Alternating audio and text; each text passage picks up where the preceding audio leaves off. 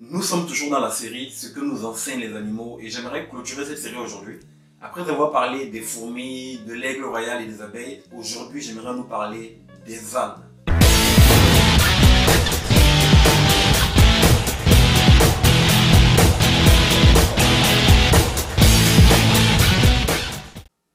Bonjour, ici Henri Missola, développeur de potentiel.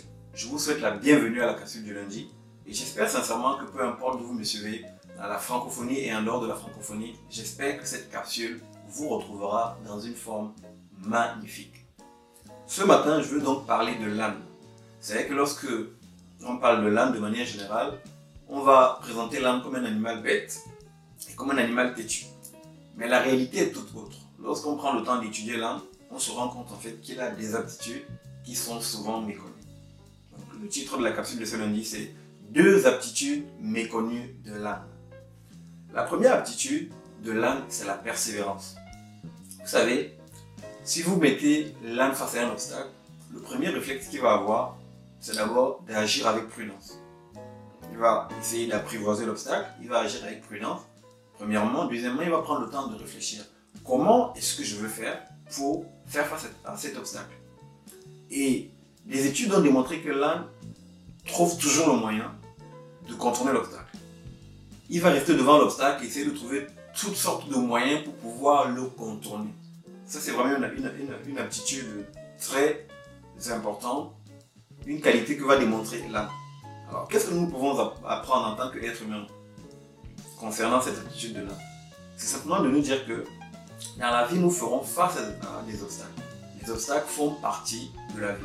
Les obstacles euh, sont inhérents à notre, à notre cheminement dans la vie. Donc, euh, au lieu de fuir les obstacles, il faut que nous puissions agir comme l'âme et essayer de réfléchir, essayer de faire face à l'obstacle essayer de trouver tous les moyens possibles et imaginables pour pouvoir contourner l'obstacle, pour pouvoir l'affronter. Peu importe, peu importe la taille de l'obstacle, c'est surtout de voir quelle est la stratégie la plus adaptée pour pouvoir faire face à l'obstacle. Donc, la leçon que l'âme nous donne ici, c'est de dire il faut toujours trouver un moyen de faire face à l'obstacle. Soit on va le contourner, soit on va l'affronter. Ça, c'est la première aptitude de l'âme que je voulais nous partager. La deuxième aptitude, qui est également importante, c'est que l'âne est un animal qui fait attention. L'âne est un animal en fait, qui va être attentif.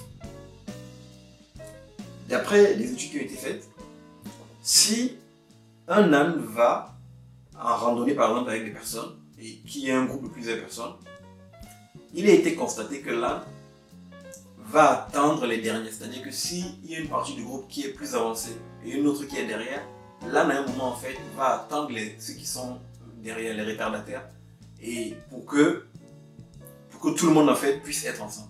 c'est une caractéristique que l'âme va démontrer.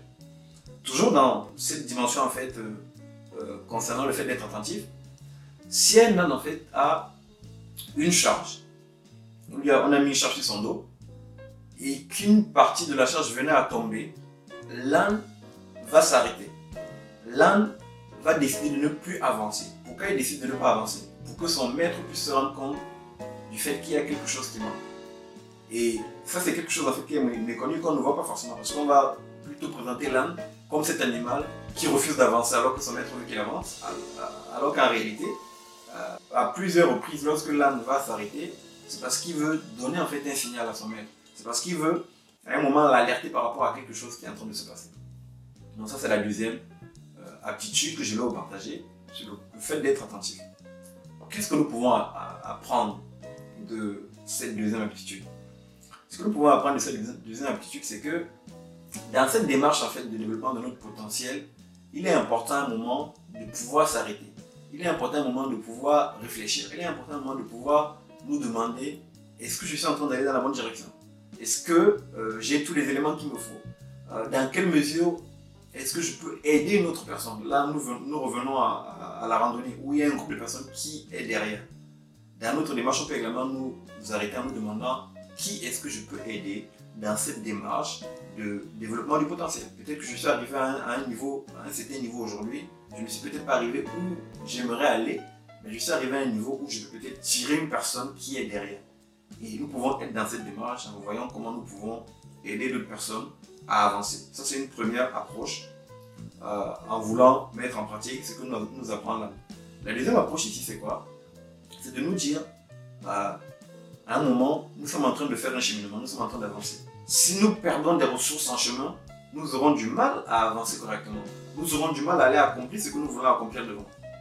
Donc là, il s'agit de l'âme qui a perdu quelques éléments de sa charge. Au lieu d'avancer euh, tout bêtement, il est important à un moment de pouvoir nous arrêter en disant j'ai perdu une charge et si je prenais le temps de recharger avant d'avancer. Les amis, voilà les deux euh, aptitudes que je voulais partager ce matin. Prenons simplement le temps de voir comment nous pouvons les mettre en pratique dans notre vie, dans les différents environnements dans lesquels nous évoluons. Amis internautes, chers communautés, d'ici notre prochaine capsule, sachez que je suis sincèrement reconnaissant de vous compter encore et toujours parmi ces hommes et ces femmes qui semaine après semaine me suivent et m'encouragent à faire ce que je fais. Je vous dis merci de tout cœur. À très bientôt.